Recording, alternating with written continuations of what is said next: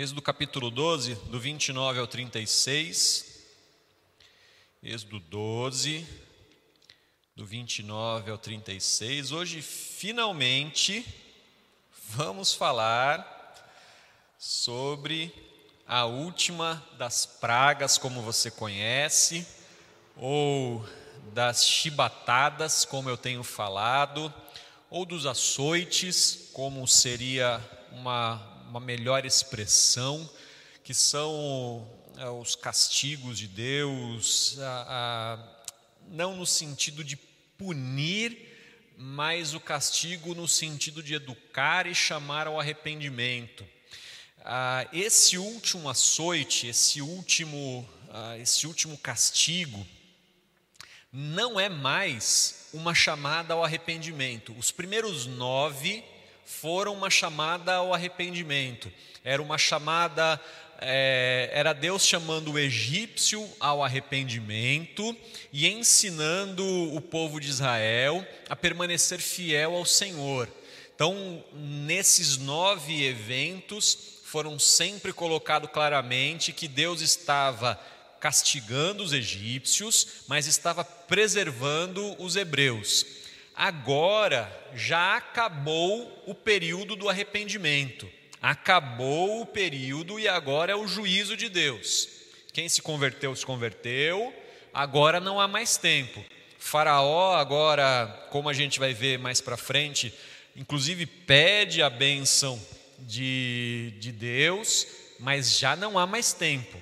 E isso é um alerta para nós, para a gente entender que chega o dia em que não há mais tempo, que Deus passa muito tempo chamando ao arrependimento, mas chega uma hora que não dá mais.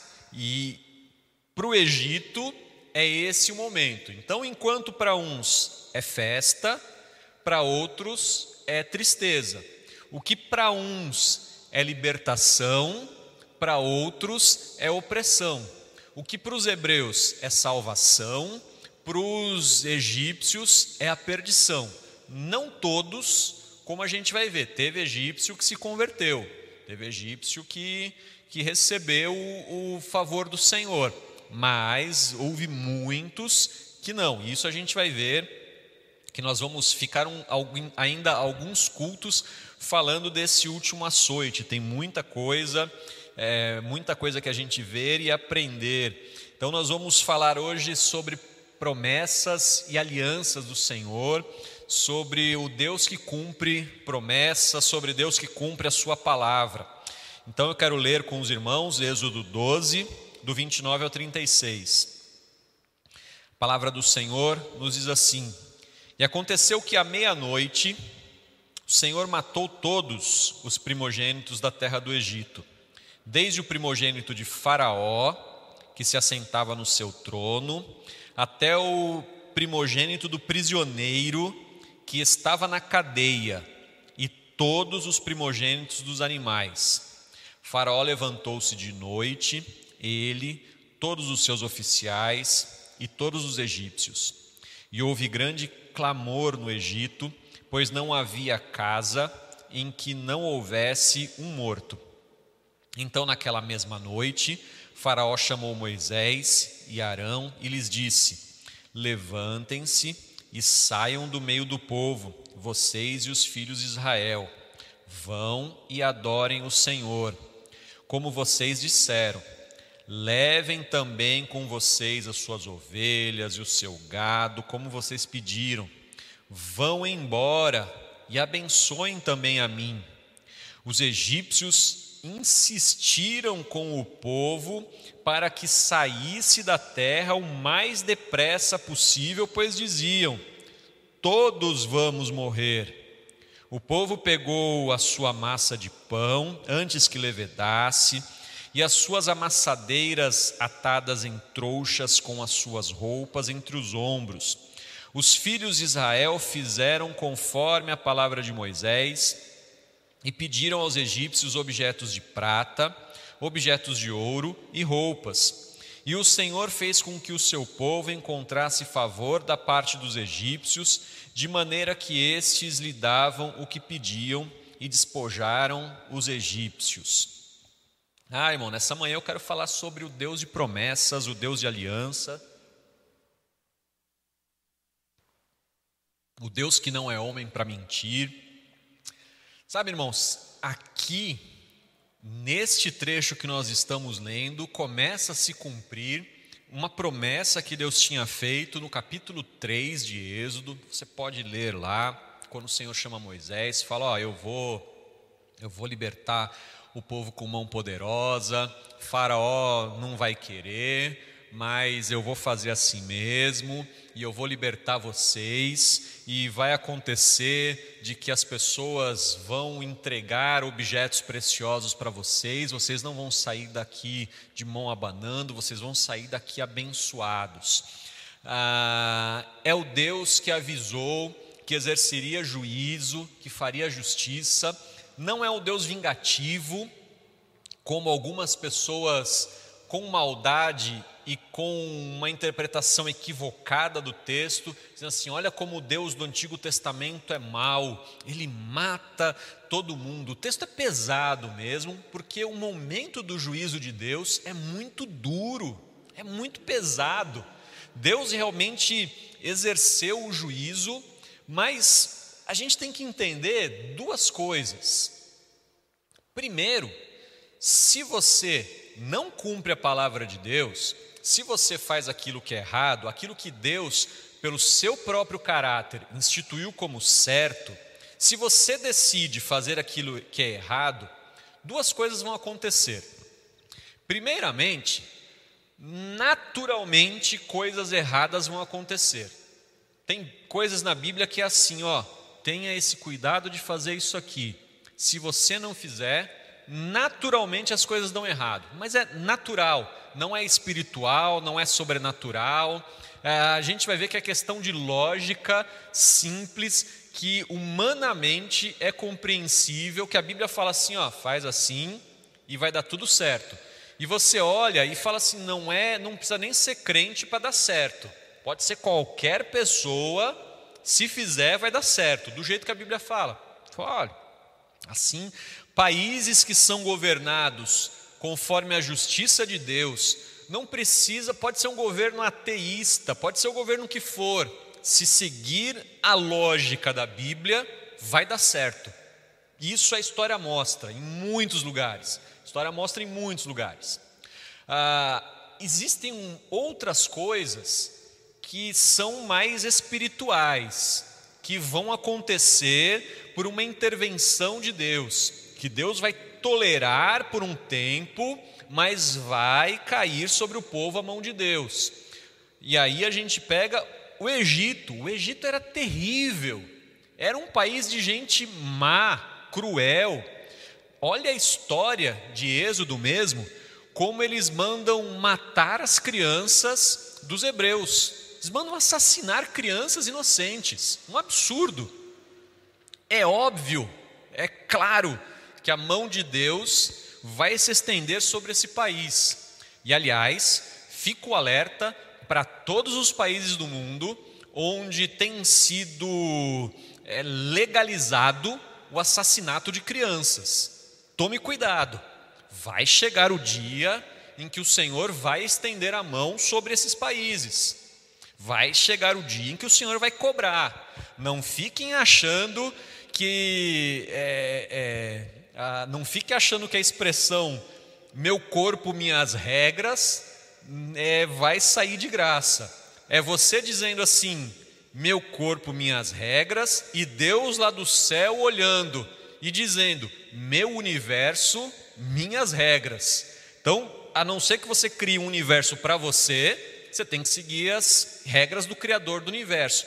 E esses assassinatos, essas coisas terríveis, essas coisas horrendas, não importa quem faça, cairão sob o juízo de Deus, cairão ah, debaixo da mão do Senhor. E aqui o que está acontecendo de pesado e terrível.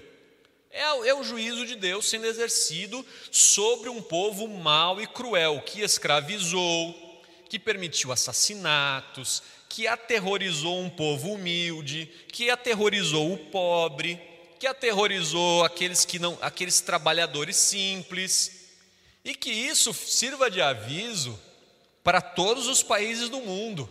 Essas coisas trazem a mão de Deus. Mas eu não quero apenas falar do, do geral, do país ou da história, eu quero falar com você. Eu quero te falar sobre o Deus de promessas, que você canta, que você canta lá, Deus de aliança, Deus de promessas, Deus que não é homem para mentir. Você canta isso. Uma outra que eu gosto muito, que não estou criticando a música, irmão. Atenção, atenção, não estou falando nada de mal com relação à música. Porque todo mundo acha que eu só falo mal das coisas, né? Tem um pessoal que acha que eu só falo mal. Ah, o pastor, quando fala da música, está falando mal. Não, não, não, eu gosto da música. Deus de pactos, é, que tem em português também, eu conheci em espanhol, mas tem em português. É, Deus de pactos, que guarda suas promessas, que cumpre suas palavras, que guia meus, meu destino. É, ele fala: confio nas tuas promessas, descanso em tua palavra, por tua graça estou aqui. Ah, irmãos, são palavras verdadeiras, que devem te trazer descanso por um lado, mas preocupação por outro lado. Que devem te trazer um refúgio, um refrigério na sua alma, mas todos os dias precisa chamar a sua atenção para a vida que você leva. Lembrando que nós estamos olhando a instituição da Páscoa, nós estamos olhando a, a, morte dos primogênitos e a fuga dos hebreus, que é cumprimento da promessa, mas lembrem-se o que eu falei na quarta-feira. Se você quer viver em santidade, se você quer viver debaixo da graça de Deus, você não pode de maneira nenhuma viver de qualquer jeito. Tem coisas que você precisa fazer. É você quem tem que confessar os seus pecados, é você quem tem que é, cuidar da sua vida de santidade, devocional. Lembre-se disso. Eu já preguei há um tempo atrás sobre juntando tesouros nos céus. Eu queria até reeditar e pregar novamente esse sermão, que foi uma mensagem que mexeu comigo e mudou um pouco a minha perspectiva, é, de que tem coisas que a Bíblia diz claramente que você vai fazer e você vai ser abençoado. É, e você e, e, é por isso que eu dei o título da mensagem juntando tesouro no céu, porque não é para você fazer aqui e receber em dinheiro aqui, é para você fazer o bem aqui e juntar tesouro lá no céu, porque Jesus disse a juntai tesouros nos céus. Então, e a Bíblia ensina como é que a gente junta tesouro no céu. Eu, e é você quem tem que fazer isso de forma objetiva e clara. É você quem tem que fazer, é você quem tem que acordar de manhã e perguntar assim: quem que eu vou abençoar hoje? Quem que eu vou perdoar hoje? É você quem tem que acordar de manhã e falar assim: o que, que eu tenho que tirar de errado da minha vida? Já ensinei algumas vezes aqui sobre disciplinas espirituais. É você quem tem que estar tá olhando assim e falar: olha, estou errando nisso aqui, não consigo me livrar, então eu vou jejuar por causa disso, eu vou, vou fazer um, um, voto de silêncio, eu sou um crente fofoqueiro, falo mal da vida dos outros, eu vou fazer um voto de silêncio para que o pecado da maledicência não exista mais na minha vida. É, é você quem tem que fazer isso. Não tem anjo no céu que vai chegar e vai tirar do seu coração esse sentimento. Porque, infelizmente, Algumas pessoas pensam que é isso. Eu vou orar, eu estou aqui é, é, com um desejo incontrolável de comer pudim, é, o bom e velho pudim. Está aquele pudinzão lá na geladeira e assim, Senhor, tira de mim essa vontade de comer esse pudim. Meu filho, se você não fechar essa geladeira e sair correndo, ah, essa vontade desse pudim vai te dominar. Se você ficar olhando lá para ele com a saliva escorrendo aqui no canto da boca, você vai comer esse pudim inteiro, rapaz. Corre daí, foge desse pudim. Se você não exercitar, se você não tirar esse pudim da geladeira e não jogar fora, não faz, irmão, lembrando é, não é, não é para você fazer uma, uma, uma, uma, blasfêmia dessa. Não joga pudim fora, não, tá? É só uma figura de linguagem.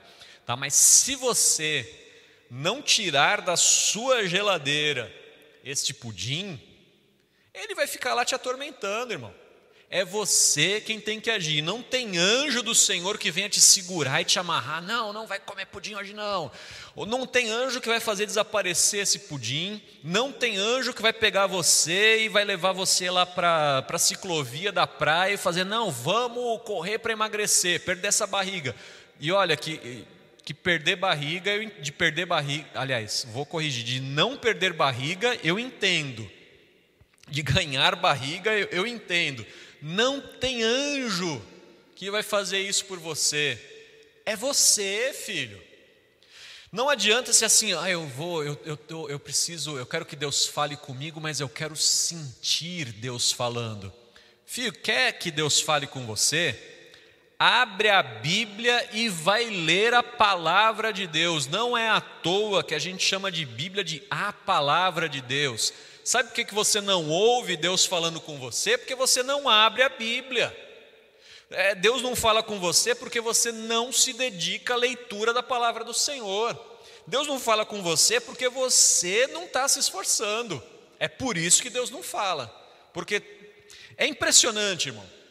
Ah, quantos momentos na minha vida, sem abrir a Bíblia, sem abrir a Bíblia, orar ao Senhor, Senhor, que situação é essa? Não estou entendendo. O que, que eu faço? E o texto bíblico vem ao coração e à mente, e a resposta do Senhor vem claramente naquele texto bíblico e fala assim: ah, então é isso. É o Senhor falando por meio da Sua palavra e tão somente por meio da Sua palavra. Ah, irmão, é, a gente vive muito o eu estou sentindo, é muito Deus fala comigo para pouco estudo bíblico. O que você deveria ter no seu coração é estudar mais a Bíblia e depois pedir para Deus falar com você. É a sequência é essa. A sequência é exatamente essa. E o que eu quero te dizer é que quando a gente olha dia do juízo do Senhor, que para uns é tristeza, para outros é alegria. Eu quero te perguntar como é que você está se preparando para receber as bênçãos do Senhor. Ah, irmão, porque eu sei, eu sei que você pede bênção de Deus. Eu sei que você ora, você fala, Senhor, me abençoa. Senhor, manda chuva de bênção na minha casa. Não quero, não quero gota, Senhor, eu quero chuva. Eu quero, assim, eu quero que o azeite transborde. Eu quero ser igual aquela viúva lá que o, que o azeite, azeite transbordava, que não, tinha, que não tinha vasilha mais que cabia. Mas aí, vou te perguntar, quantas vasilhas você tem ali preparado para receber a bênção do Senhor? Fala, Senhor, eu quero que o azeite transborde. Não tenho vasilha, mas eu quero que as bênçãos transbordem. Eu, eu quero que a chuva caia na minha casa, mas eu não tenho aqui balde para reter a chuva, vai tudo por ralo, meu filho. Você que pede a bênção do Senhor, deixa eu te perguntar, como é que você está se preparando para receber a bênção do Senhor? A gente vive o evangelho do tomar posse das bênçãos. E eu quero te dizer que eu não sei, até hoje eu não entendi de onde surgiu essa doutrina. Não sei, não sei. E eu precisava que alguém me explicasse da onde surgiu essa doutrina de tomar posse da bênção. Porque para mim, tomar posse da bênção é ficar lembrando a Deus daquilo que ele não precisa ser lembrado. Tomar posse da bênção é ficar recitando para Deus: Deus, o Senhor me prometeu, o Senhor me prometeu, o Senhor me prometeu. Mas quando eu leio a Bíblia, e estudo a Bíblia e conheço o Deus de promessas, conheço o Deus dos pactos, conheço o Deus que guia o meu destino, conheço o Deus de aliança, de promessas, quando eu conheço o Deus que não é homem para mentir, eu não preciso ficar lembrando a Deus de todas as coisas. A Bíblia me diz que se eu ouvir a palavra do Senhor, e guardar os seus juízos, todas as bênçãos virão para mim. Simples assim. Olha só, você não acredita no que eu estou falando? Deuteronômio, capítulo 28, versículo 1. Deuteronômio 28, 1. Fala assim: Se vocês ouvirem atentamente a voz do Senhor, seu Deus, olha só, tendo cuidado de guardar todos os seus mandamentos que hoje lhe ordeno, o Senhor, seu Deus, exaltará vocês sobre todas as nações da terra. Tem crente que já lê assim, ó, exaltará vocês sobre todas as nações da terra. Amém, tomo posse, Senhor, exalta, me exalta, Senhor, o Senhor me exaltará. Exalta-me, Senhor, e aí já faz até hino, é, exalta-me, Senhor, porque o Senhor prometeu que vai me exaltar. É isso, tomo posse. Irmão, não tem tomo posse. Isso não existe. Lê de novo. Se, olha o se, se vocês ouvirem atentamente a voz do Senhor, seu Deus, tendo cuidado, olha, atenção para a palavra cuidado, tendo cuidado de guardar todos os seus mandamentos que hoje lhe ordeno, o Senhor, seu Deus, exaltará vocês sobre todas as nações da terra. Não precisa ficar lembrando Senhor. Se vocês fizerem isso, o Senhor vai abençoar vocês. Entenda que tem muito cristão pedindo bênção para o Senhor, mas andando do lado errado da rua. É, tem muito cristão pedindo bênção do Senhor, não guardando aquilo que o Senhor fala, não fazendo a vontade do Senhor, mentindo, roubando, enganando, sendo desonesto, blá, blá, blá, blá, blá, blá. Comendo todos os pudins da geladeira. E aí pede, Senhor, me abençoa. O cara come o pudinzão inteiro, fala, Senhor, eu quero ser fitness. Me abençoa, Senhor. Tomo posse dessa bênção fitness. Meu irmão, não tem jeito, você não guardou. Porque olha só, Olha uma outra promessa do Senhor. Nós estamos falando de Deus de promessa. Deuteronômio 28, 15. É o mesmo capítulo, porque o Senhor do 1 ao 15 vai falar: essas bênçãos te alcançarão. Aliás, do 1 ao 14 fala: isso aqui vai te alcançar, isso aqui vai te abençoar, isso vai ser assim, isso vai ser cabeça, não vai ser cauda. É bênção que não acaba mais. Deuteronômio 28, de 1 a 14 é bênção que não acaba mais. E a turma toma posse de cada uma daquelas bênçãos, mas para no 14. Porque do, 14, do 15 para frente, olha só, Deuteronômio 28, 15.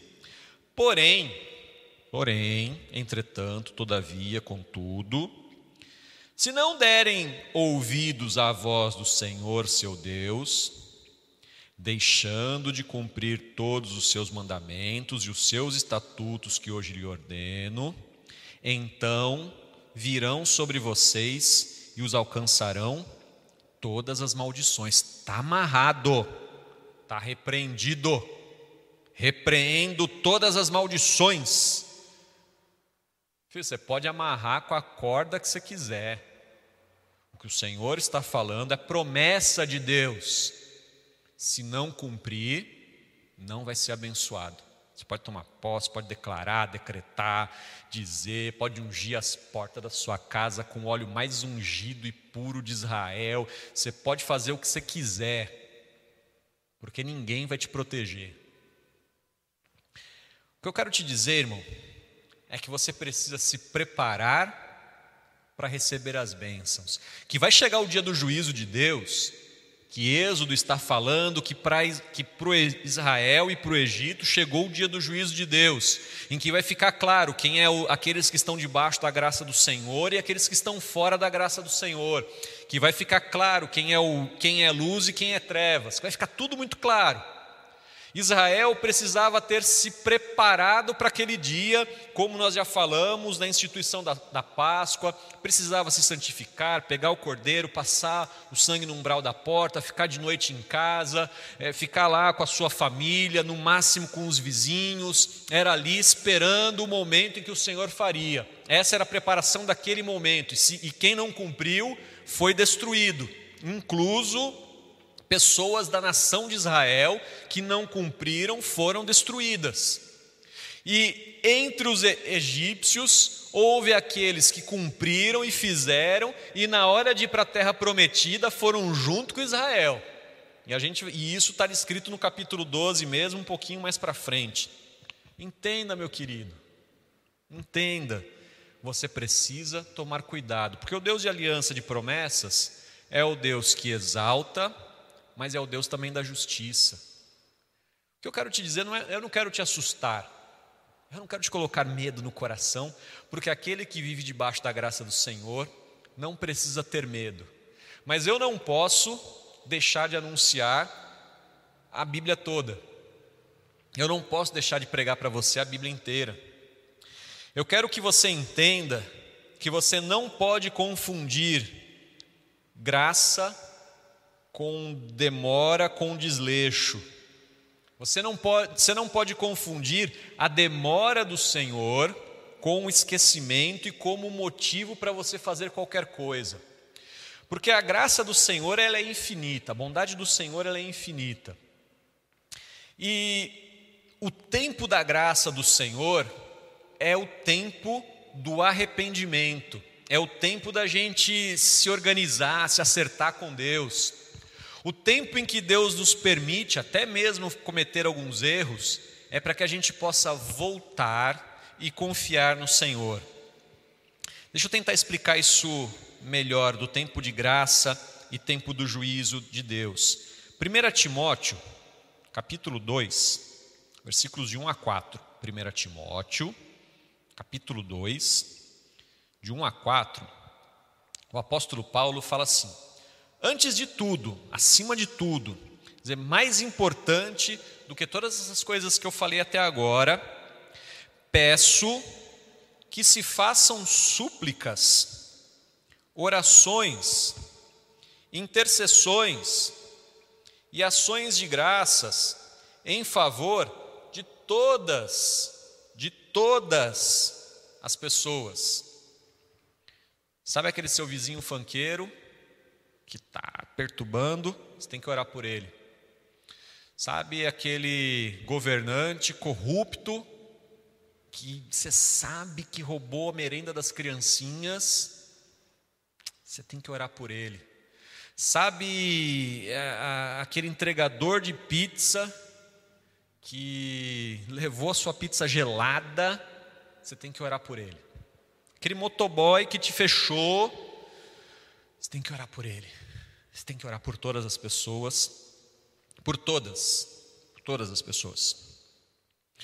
Orem em favor dos reis e dos que exercem autoridade para que vivamos vida mansa e tranquila. Olha que promessa do Senhor. Vida mansa é uma promessa de Deus. Você que critica aqueles que alcançaram vida mansa, saiba que se eles alcançaram vida mansa debaixo da bênção do Senhor, porque oraram, trabalharam, estudaram, fizeram, e aí eles alcançaram a vida mansa, e você está criticando a vida mansa do irmão, você está pecando, filho, porque é o Senhor quem deu vida mansa para ele. Vida, pra, orem para que vivamos vida mansa e tranquila, com piedade e respeito. Vida mansa não é desculpa para licenciosidade, com toda piedade e respeito. Isso é bom e aceitável diante de Deus, nosso Salvador, que deseja que todos sejam salvos e cheguem ao pleno conhecimento da verdade. Quando o texto fala todos, entenda que são todos os tipos de pessoas, de todas as categorias, de todas as tribos, povos e raças. Ah, quando João chegou lá no céu, ele teve um vislumbre da obra da salvação e ele viu que no céu haviam pessoas de todos os povos, de todas as tribos, de todas as raças. Haviam pessoas pobres, haviam pessoas ricas, haviam pessoas de cores diferentes, haviam pessoas com roupas diferentes, haviam pessoas as mais diferentes possíveis, todas lá iguais debaixo da graça do Senhor, salvas pela graça e misericórdia do Senhor, porque o Senhor deseja e dá oportunidade para que todos sejam salvos. E é por isso quando a gente lê nesse capítulo 12, de Êxodo, que morreu, esteve debaixo do juízo de Deus, tanto o filho de Faraó, lá no topo da, da cadeia social, até o filho do presidiário, o mais rasteiro da cadeia social, todos enfrentaram o juízo de Deus. E aquele povo pobre hebreu, aquele povo simples, escravizado, que estava debaixo de açoites, que tinham seus filhos mortos por parteiras, que tinham um juízo de morte sobre eles, esses receberam a graça do Senhor também. Entenda, o Senhor quer que todos sejam salvos e exercerá juízo sobre todos. Diante de Deus não há é acepção de pessoas, mas o desejo de Deus para que todos sejam salvos passa também pelo período e oportunidade de arrependimento, passa pelo período e momento de graça do Senhor, passa pelo chamado de Deus. Entenda que o Egito passou um bom tempo sendo chamado ao arrependimento. Alguns aceitaram, outros não. Por isso o juízo de Deus caiu, mas a oportunidade foi dada a todos. A nossa vida é assim também. Às vezes a gente está passando pelo período de vida mansa e acaba se esquecendo de Deus e se afastando do Senhor. Por isso que Paulo falou: olha, com piedade e respeito. Por isso que quando vem dias ruins, a gente precisa continuar se lembrando do Senhor, porque Deus fez os dias bons e os dias ruins, tudo isso está debaixo da mão do Senhor conforme o seu propósito, para chamar ao arrependimento, para servir de exemplo e para abençoar. O nosso Deus, o Deus de aliança, o Deus de promessa, é aquele que pede para que a gente ore e tenha paciência, firmeza, porque vai chegar o dia. Às vezes parece que vai demorar. Para Israel, demorou 430 anos para que o dia da sua libertação chegasse pouco menos do que a história do Brasil, por exemplo, mas chegou. Chegou este dia. Talvez você na sua vida esteja esperando aí por um ano, por dois anos, por dez anos, mas vai chegar. Neste período de, de tribulação, que as promessas do Senhor de paz e de bênção não chegam, você ora por aqueles que te afligem, você ora pelos seus inimigos, você ora por aqueles que te odeiam, você ora, você abençoa. A Bíblia diz que sempre que você abençoa e deseja a paz para alguém que não a merece, essa paz voltará para você. Então, na verdade, você está abençoando a você mesmo. É nesse momento de luta e angústia que você abençoa os seus inimigos, que você deseja a paz do Senhor para eles, que você deseja a bênção do Senhor, sabendo que isso vai voltar para você, que vai chegar o tempo em que sobre eles pesará a mão do Senhor e sobre você cairá as bênçãos. Mas toma cuidado para que isso não se inverta, para que você não esteja do lado daqueles que vão receber o juízo do Senhor. Se prepara para receber as bênçãos. Esteja do lado certo, sofre o que tiver que sofrer, mas sofra como justo. Passe o que tiver que passar, mas passe como um homem e uma mulher de Deus.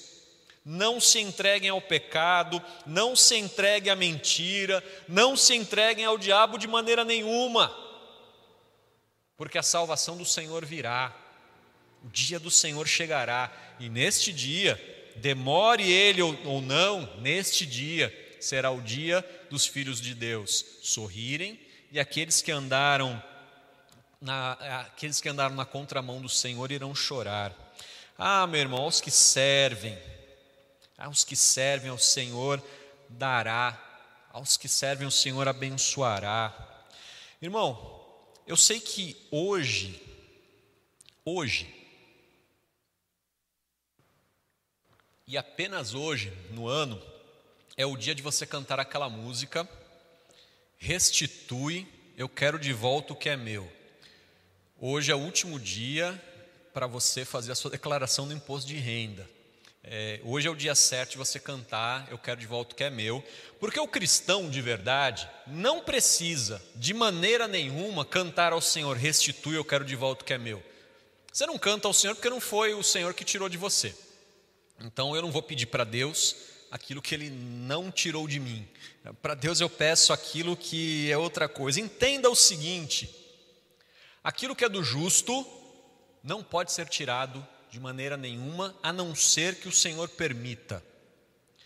Quando caiu a praga sobre o Egito, quando caiu o açoite sobre o Egito, Faraó, quando percebeu a mão do Senhor pesando sobre ele, chamou Moisés e Arão, falou: Ó, filho, vão embora com tudo aquilo que é de vocês, porque eu queria que vocês fossem embora sem nada, é, mas vocês vão embora com tudo que é de vocês, com gado, com família, vocês vão embora com tudo aqui, mas vão embora. Aquilo que é de vocês não vai ser tirado, de maneira nenhuma, de maneira nenhuma. Aquilo que é seu não será tirado. Somente Deus pode tirar. Se alguma coisa que você acha que é seu foi tirado, tem duas respostas para isso. Primeiro, não era seu, por isso você não tem. Segundo, foi o próprio Senhor quem tirou, para o seu próprio bem. Foi o Senhor quem tirou de você. Ah, pastor, mas o diabo roubou. Ah, o diabo rouba quando você está em pecado, o diabo rouba quando você está fora da, do plano do Senhor, o diabo rouba quando você roubou primeiro, quando você roubou de outra pessoa, aí o diabo rouba de você. O diabo rouba quando você faz a coisa errada, aí o diabo rouba mesmo, porque aí, meu filho, aí você está andando com ele. Quem anda com ladrão vai ser roubado, não tem jeito. Quem anda com bandido, a não ser que você seja mais bandido do que o outro, você vai ser roubado, não adianta. Isso é, isso é lei, não adianta, isso é a questão natural da vida. Mas aqueles que servem ao Senhor, não tem nada que seja seu roubado, nada, absolutamente nada, absolutamente nada. O que acontece, irmãos? Versículo 34 desse texto que nós lemos, diz que eles pegaram trouxas de, com suas roupas e colocaram sobre os ombros. Na pressa, para fugir, eles não arrumaram mala, eles fizeram pequenas trouxas com as suas roupas e carregavam nas costas as suas trouxas com suas coisas. Para quem olhava de fora, parecia humildade, que olha que gente humilde que está indo ali, né? Gente simples, gente pobre. Para quem não tem a visão de Deus, o crente é pobre. Para quem não tem visão de Deus, essa gente é humilde. Ah, como eu escuto por aí, crente é burro. Escuto, irmão. Ah, crente é pobre. Ah, crente, não sei. Essa é a visão de quem olha de fora. Mas o versículo 36 nos fala que eles colocaram os tesouros e a, a, o povo do Egito entregava para eles os tesouros. Dentro daquelas trouxas simples haviam tesouros preciosos, que quem estava na comunhão com Deus sabia o valor daquilo, sabia o quanto valia. Meu irmão, seu tesouro está garantido. O que para uns é simplicidade, para nós é tesouro precioso. Não queira ter a visão do ímpio, tenha a visão de Deus, sabendo o que é realmente de valor e o que não é e o que não tem valor. Mas o versículo 36 também diz que eles pediam e os egípcios entregavam. Eles não precisaram lutar, eles não precisaram guerrear, eles não precisaram roubar, eles não saquearam no meio da noite, eles não foram tirando escondidos, os próprios egípcios entregaram a eles. Irmão, aquilo que é seu será entregue a você por ordem do Senhor. Então, somente ande com Deus e se prepare para as bênçãos. Quem tem que ficar lutando, quem tem que ficar angustiado, é aquele que não está andando com Deus. Quem precisa roubar, enganar, gosto de dar esse exemplo porque não ofende ninguém e dá para entender o que eu quero dizer. Você que faz gato na luz, quer dizer, ofende quem faz o gato na luz, né? Você que faz lá o gato na luz, você está roubando, você é ladrão. A bênção do Senhor não cairá sobre a casa dos ladrões. Ladrão não vai entrar no reino do céu. É, isso é a, o mandamento do Senhor. Meu filho, a conta está pesada para você. Tira aquele gato, para, é, diminui o, o tempo do chuveiro, toma banho gelado se preciso for, mas tome um banho gelado como um justo de Deus, como um sacrifício ao Senhor. Entra lá no seu banheiro e fala: Agora sacrificarei ao Senhor, vou tomar banho gelado. Que seja assim. Desliga a televisão, é, é, toma medidas de economia, faça alguma coisa, mas não rouba a luz. Ah, tem pessoas que fazem gato na internet, faz gato lá na televisão, TV a gato, compra lá, vai lá no camelô, compra aquela caixinha e ah, agora eu vou assistir todos os canais. Meu filho, e eu estou dizendo o que eu fiz, não estou dizendo nada que eu não tenha vivido na minha vida. Para de ver televisão, ponto. Só posso pagar a internet até outro dia, não faz muito tempo, não, irmão. Não estou falando de um negócio de, de 20 anos atrás. Até outro dia, na minha casa, a, a inter, até antes da pandemia, a internet na minha casa era de 5 mega. 5. Planinho de 50 reais. Era isso que tinha na minha casa. Só a gente assistia o nosso Netflixinho, assistia o YouTube, navegava na internet. Era isso. Ponto. Com a vinda da pandemia, e começa a trabalhar em casa, tem que fazer vídeo, tem que fazer não sei o quê, aumentamos a internet. Mas é só a internet. Ponto não tem mais nada. É tudo que a gente precisa. A gente não precisa de mais nada. Ah, mas pastor, eu vou lá, uma diversão para os meus filhos. Filho, você está errado. Ensina o seu filho que você que é melhor passar, comer o pão da amargura com justiça sabendo que por fora nós temos a simplicidade, mas por dentro nós carregamos tesouros inestimáveis, que não são de ouro, não são de prata, o tesouro da justiça, o tesouro da verdade, o tesouro da honestidade. Irmão, no nosso país, ser honesto é um tesouro. Irmão, no nosso país, falar a verdade é uma virtude. Irmão, no nosso país, ser correto vale ouro. Não estou nem aí se tem muita gente que não vê valor nisso. Diante de Deus, isso é um tesouro inestimável para nós. Nós sabemos que isso é um tesouro. E isso nos prepara para chegarmos à bênção, para chegar à terra prometida. Porque o Deus de promessa, e vou terminando por aqui, o Deus de promessa, o Deus de aliança, o Deus que não é homem para mentir, vai fazer juízo sobre os seus filhos e sobre os ímpios. E eu não quero ser contado com os ímpios, eu quero ser contado com os justos. Deus tem feito grandes promessas, e eu tenho falado e insisto, irmão, e eu tenho visto Deus fazendo cada coisa aqui. Deus tem. Fala, Senhor. Deus tem grandes promessas para nós. E eu tenho visto isso. E, eu, por, e é por saber que ainda tem muito mais vindo, que eu te digo: se prepara, limpa a sua casa, se esteja preparado, esteja, esteja com a casa em ordem, porque para a gente receber bênção, para a gente receber a bênção do Senhor, a gente precisa estar tá com tudo pronto lá, porque vai vir, vai cair sobre você a bênção do Senhor, mas esteja preparado, porque o Senhor está visitando as nossas casas, o Senhor está olhando as nossas famílias. O Senhor tem permitido que o culto seja dentro da sua casa e não é à toa. Entenda o que eu digo de forma espiritual. O culto, o lugar santo, o lugar sagrado está sendo dentro da sua casa. E isso é para bênção e também para o contrário. Por isso, irmão, toma conta da sua vida, que você possa organizar e se preparar, porque a bênção do Senhor está chegando sobre você e que realmente seja um dia de glória, um dia de alegria, quando o Senhor estiver aí na sua casa visitando, que ele sinta a alegria de estar aí. Vamos orar. Senhor, nós entregamos a nossa vida nas tuas mãos, Senhor. Nós pedimos que em nome de Jesus, essa tua palavra seja verdade sobre nós. Nós olhamos e vemos que o Senhor cumpre as suas promessas e nós não precisamos te lembrar, nós não precisamos exigir, nós não precisamos reivindicar. O Senhor é o Deus que cuida de nós. Às vezes parece que está demorando, às vezes parece que está difícil, mas esse ainda é o cuidado de Deus para nós, que quer nos limpar, quer nos preparar, ainda é o cuidado de Deus para que a gente esteja pronto para levar os preciosos tesouros que o Senhor tem entregado para nós.